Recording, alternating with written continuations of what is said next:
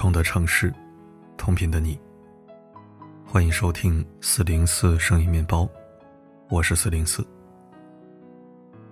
李雷和韩梅梅都是普通人家的孩子，他们两个青梅竹马，是中学、大学和研究生同学。毕业后，他们定居在杭州，在双方父母的资助下买房买车、结婚生娃。就是这样一对知根知底的夫妻。竟然也遭遇了婚外情。今天这篇文章通过李雷和韩梅梅的相识、相爱、结婚、生子和中年危机，探讨婚恋中最具共性的底层逻辑。李雷认识韩梅梅时才十五岁，是一个男人最青涩、最幼稚的年纪。那一年，两个人考上了同一所重点高中。韩梅梅是班里的英语课代表，人长得漂亮，成绩也好。笑起来脸上有一对许晴式的深酒窝。但韩梅梅体质很差，经常会无缘无故的生病，有时候感冒，有时候头痛，有时候胃疼。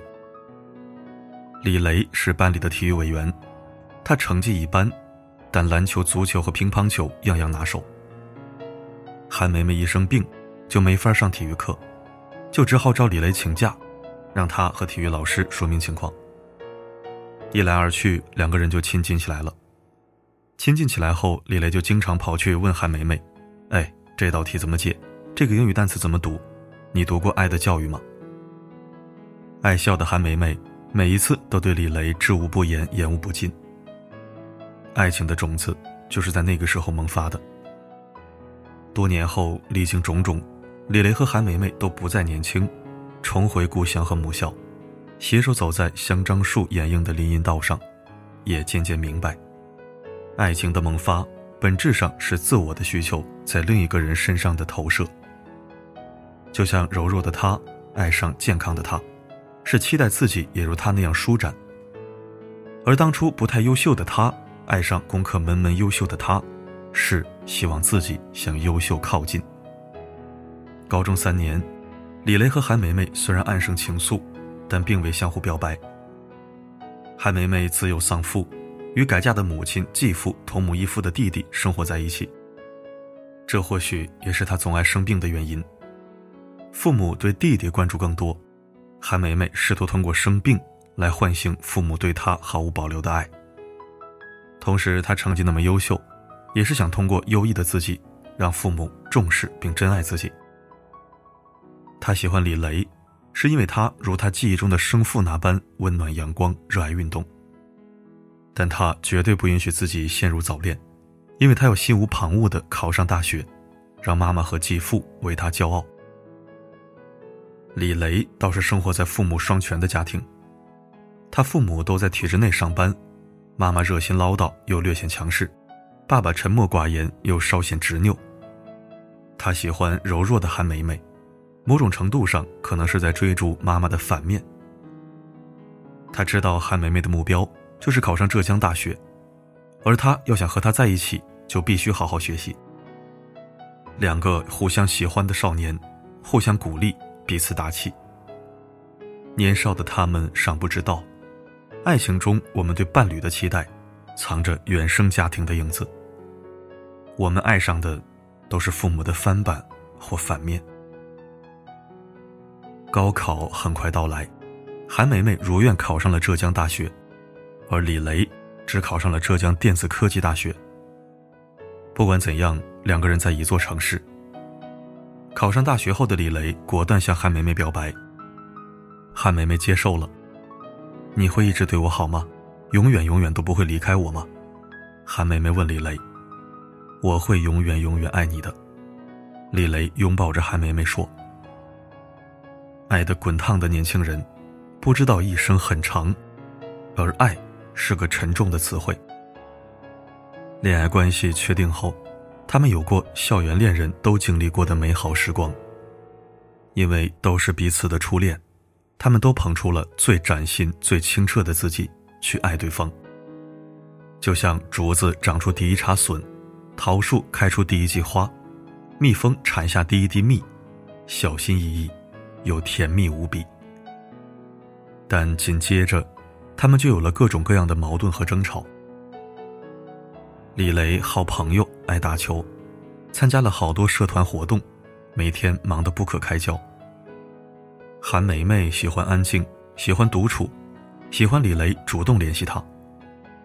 当李雷因为太忙失约或迟到时，韩梅梅就会落泪，不吃饭，不再见他。李雷就一边求饶和好，一边不知所措。这样的次数多了，两个人都开始对对方失望了。也是很多年后，他们才懂得，失望是爱情打破滤镜后必经的阶段。两个相爱的人，只有走出失望的低谷，才能站到相信的山岗上。甜甜蜜蜜又磕磕绊绊中，两个人一起考上了浙大研究生，又分别在杭州找到工作。韩梅梅去了学校教书，李雷就职于外企，两个人开始了真正意义上的同居生活。同居后，韩梅梅才发现，大大咧咧、性格豪放的李雷，卫生习惯极差，袜子裤头乱放，汗透的运动衣穿到发臭，爱喝酒，爱打游戏。周末能睡到中午还不起床，而李雷也发现，韩梅梅虽然看起来温柔善解人意，但骨子里其实是一个非常倔强的人。她不会像她母亲那样一生气就口出恶言、发狠指责，但她惯于通过落泪、冷战、离家出走这种情感绑架的方式让他就范。每一次，都是他主动认错，他才展露欢颜。韩梅梅要改造李雷，让他变得干净清爽，作息规律，信守承诺。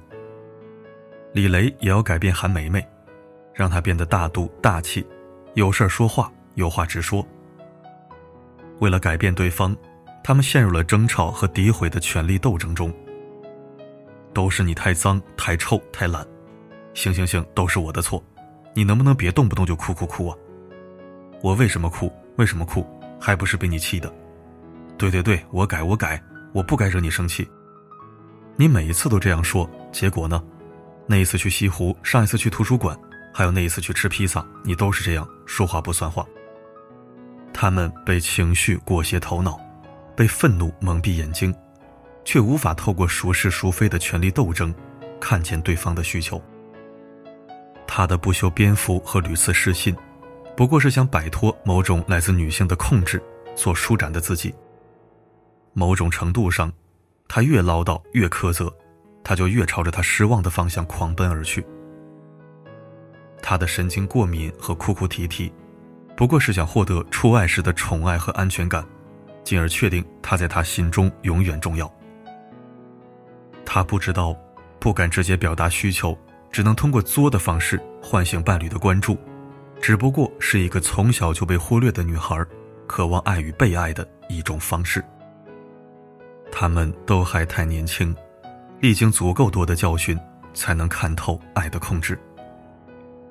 我们试图控制一个人时，其实是没找到松弛的自己；而我们越控制一个人，那个人就会越失控。虽然有这样那样的矛盾，但多年的相爱，让他们习惯了对方的存在。他们如这座城市的很多年轻人，通过打拼和父母帮衬。买了房，结了婚，背负着贷款，成为奋斗的打工人。他们很快有了孩子，孩子出生后，李雷的妈妈来帮忙带。强势的李妈妈让柔弱的韩梅梅整日活在低气压的负能量中。韩梅梅不敢和婆婆正面刚，她自幼就不敢和父母发生正面冲突，她觉得婆婆毕竟是来帮自己的。但被婆婆压制和嘲讽的愤怒，都压抑在他心里。等李雷拖着疲惫的身躯下班回来后，他就关起卧室的门，对他压低声音哭诉：“你妈妈为什么要这么欺负我？我刚生完宝宝，我侧切的伤口还在疼，我饭都没有吃。”李雷自幼就畏惧他妈妈，所以他常常说出口的，便是无数男人都爱说的那句：“我妈就那样，你不要和她一般见识。”再然后，就没有了下文。婆婆继续在家里当着说一不二的皇太后，韩梅梅成了隐忍憋屈的皇后娘娘，而李雷成了不想批阅奏章的皇上。他开始借着锻炼、打球、团建、加班的借口，能晚回家就晚回家，能少回家就少回家。就像这个国家的很多男子，他们试图通过逃避的方式，把家里的一地鸡毛都推给那对婆媳。他以为只要自己看不见、听不着，矛盾就不复存在。他以为母亲代替自己履行了带娃的承诺，自己就能从小家中脱身。他在这种自以为是的想当然中，渐渐变成了油腻懦弱的中年男子。而他的妻子，那个惊艳了他整个高中时光的许晴般的美丽女孩，也在挤不出笑容中，一点点变成怨妇。他们陷入战争的婚姻，早在外人介入之前。地基就开始动摇。李雷所在的公司研发部，新来了一个留学归来的女生，漂亮、活泼、大胆，就像一道流动的彩虹，让研发部的每个男人都为之一振。女生对那些呆头呆脑的博士、硕士都不感兴趣，唯独喜欢健谈、幽默、爱运动的李雷。他给李雷买咖啡、带午餐。约李雷打网球、去野餐。他恰到好处地表达对李雷的崇拜感，又恰如其分地把李雷夸上天。李雷飘飘然了，他开始注意卫生，每天穿得干净又体面。他开始制造机会，单独和小女生相处。他开始像十八岁那年关注韩梅梅一样，关注小女生的一举一动。他忘记了，家中还有一个嗷嗷待哺的婴儿。一个因生育变得更加体弱多病的妻子，一个动不动就要行使特权的老母亲。他沉浸在小女生给他制造的世外桃源里，忘记了自己是一个需要履行父职的已婚男人。某天一同晚餐后，女生假装醉酒，让李雷送她回家。李雷搀扶着女生，准备进她家门的一瞬间，韩梅梅的电话打来了。李雷想掐断，终究还是接通了。孩子病了，急性肺炎，刚刚送到医院。李雷膨胀的下体骤然收缩，一瞬间回到了现实中，落荒而逃。赶到医院后，他看到佝偻着背的母亲和披头散发的妻子，围抱着两岁多病得昏昏欲睡的孩子。那一刻，他羞愧难当。新鲜和冲动。只是性的导火索，责任和坚持，却是爱的燃烧剂。一个男人，如果只是沦陷在婚外女人的盲目崇拜中，他无疑是愚昧的。因为生活实苦，婚姻实难，没有和你走过风雨和四季、险滩和暗涌的女人，只是想窃取你成熟的果实，而从不想知道你走过怎样的流年。爱情的背叛。不是我们背叛了爱人，而是我们早在背叛爱人之前，就迷失在欲望的河流里。李雷决定和韩梅梅谈谈。我差点犯了一个错。他握着韩梅梅的手，看着她因连日劳累愈发明显的黑眼圈，还有眼圈周围细小的皱纹，坦诚地说：“我差点背叛你。”李雷讲述了他和公司女生的暧昧。包括临门一脚的急刹车，我都知道的。韩梅梅摩挲了一下他的头。我也要向你坦白一桩罪，孩子的肺炎是我故意冻感冒后才患上的。我早就看出了你的异样，但我不知道怎么才能让你回头。我每次给你打电话，你妈就说不能影响你工作。我只有把孩子冻病了，才能理直气壮的让你回来。他们坐在灯光下。互相坦白着罪行，也前所未有的靠近彼此。他们原本可以互相隐瞒的，但过往的爱和当下的责，让他们即便痛苦，也要选择坦白。因为说出来，去沟通，去直面痛苦的核心，去走进黑暗的中央，问题才能显现，黎明才能到来。他们回忆过往。包括他小时候失去亲生父亲的恐慌，母亲嫁给继父后的不安，总觉得自己比弟弟低一等的自卑，试图活在证明自己里的不安全感，以及被婆婆贬低羞辱后安全感受损的悲伤，也包括她对强势母亲的恐惧，对木讷父亲的共情，对忽然成为父亲却没法处理母亲和妻子矛盾的懦弱，以及试图通过婚外情来转移内心恐慌的焦虑。那晚，他们说了很久很久的话，就像年少时那样。他们通过检讨，去审视自己的初心，也去等一等受伤的自己，和各自迷路的灵魂。他们需要时间，也要给对方耐心。李雷鼓足勇气，让他母亲回了老家。其实老太太也并不喜欢杭州的生活，她的天地在小城里，那里才是她为所欲为的疆土。他日日和儿媳作对，是因为他在自己陌生的都市里过得并不舒展。李雷请了一个保姆，专门来带孩子。保姆是一个四十多岁的大姐，女儿刚刚考上浙江大学，就来杭州做工，没什么文化，但为人大气，教育有方，让韩梅梅很满意。家里的磁场渐渐稳定后，韩梅梅也变得开心起来。她去烫了大波浪。又买了几条长裙子，开始涂口红，又绽放出许晴式的深酒窝。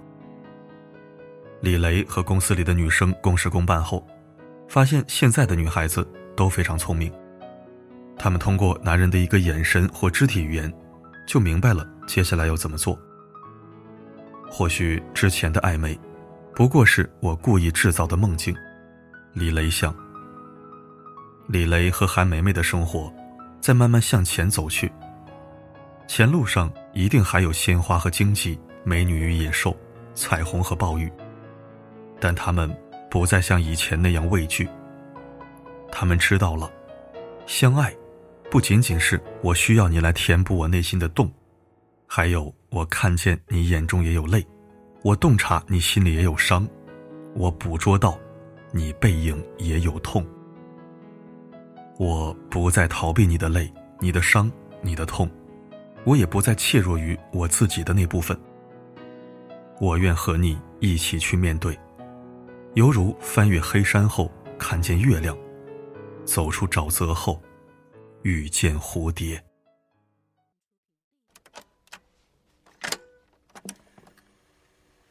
Lesson one。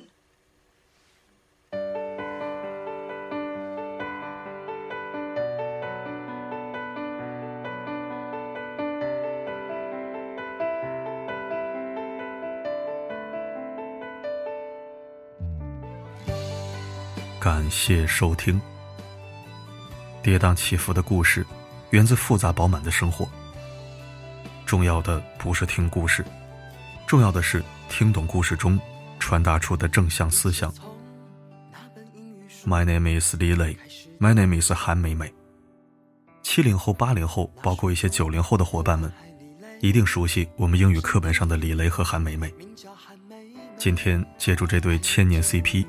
讲讲婚恋中的底层逻辑，道理都蕴含在故事里，谁认真看，谁受益。好了，今天的故事就读到这儿，我是四零四，不管发生什么，我一直都在。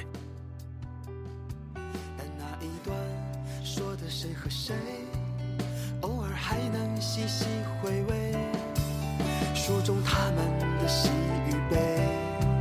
书外身后的是与非，隐隐约约和我一起长大的小暧昧。后来听说李雷和韩梅梅，谁也未能牵着谁的手。Lucy 回国，李丽去了上海，身边还有了那么多男朋友。继母做了汽车公司经理，娶了中国太太。了警察，uncle 王他去年退了休。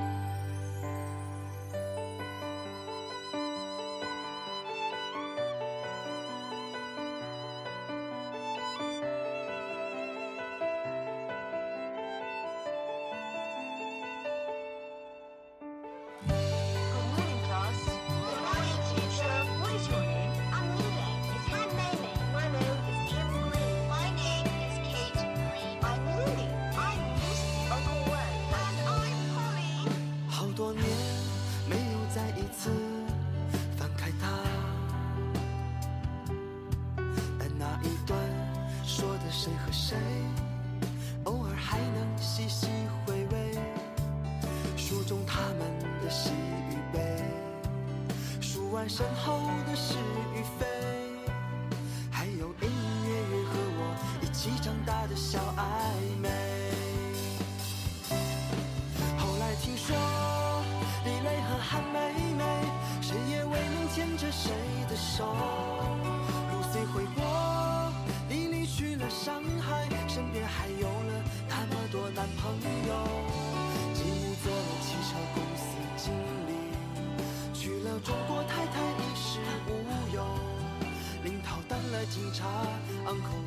去年退了休。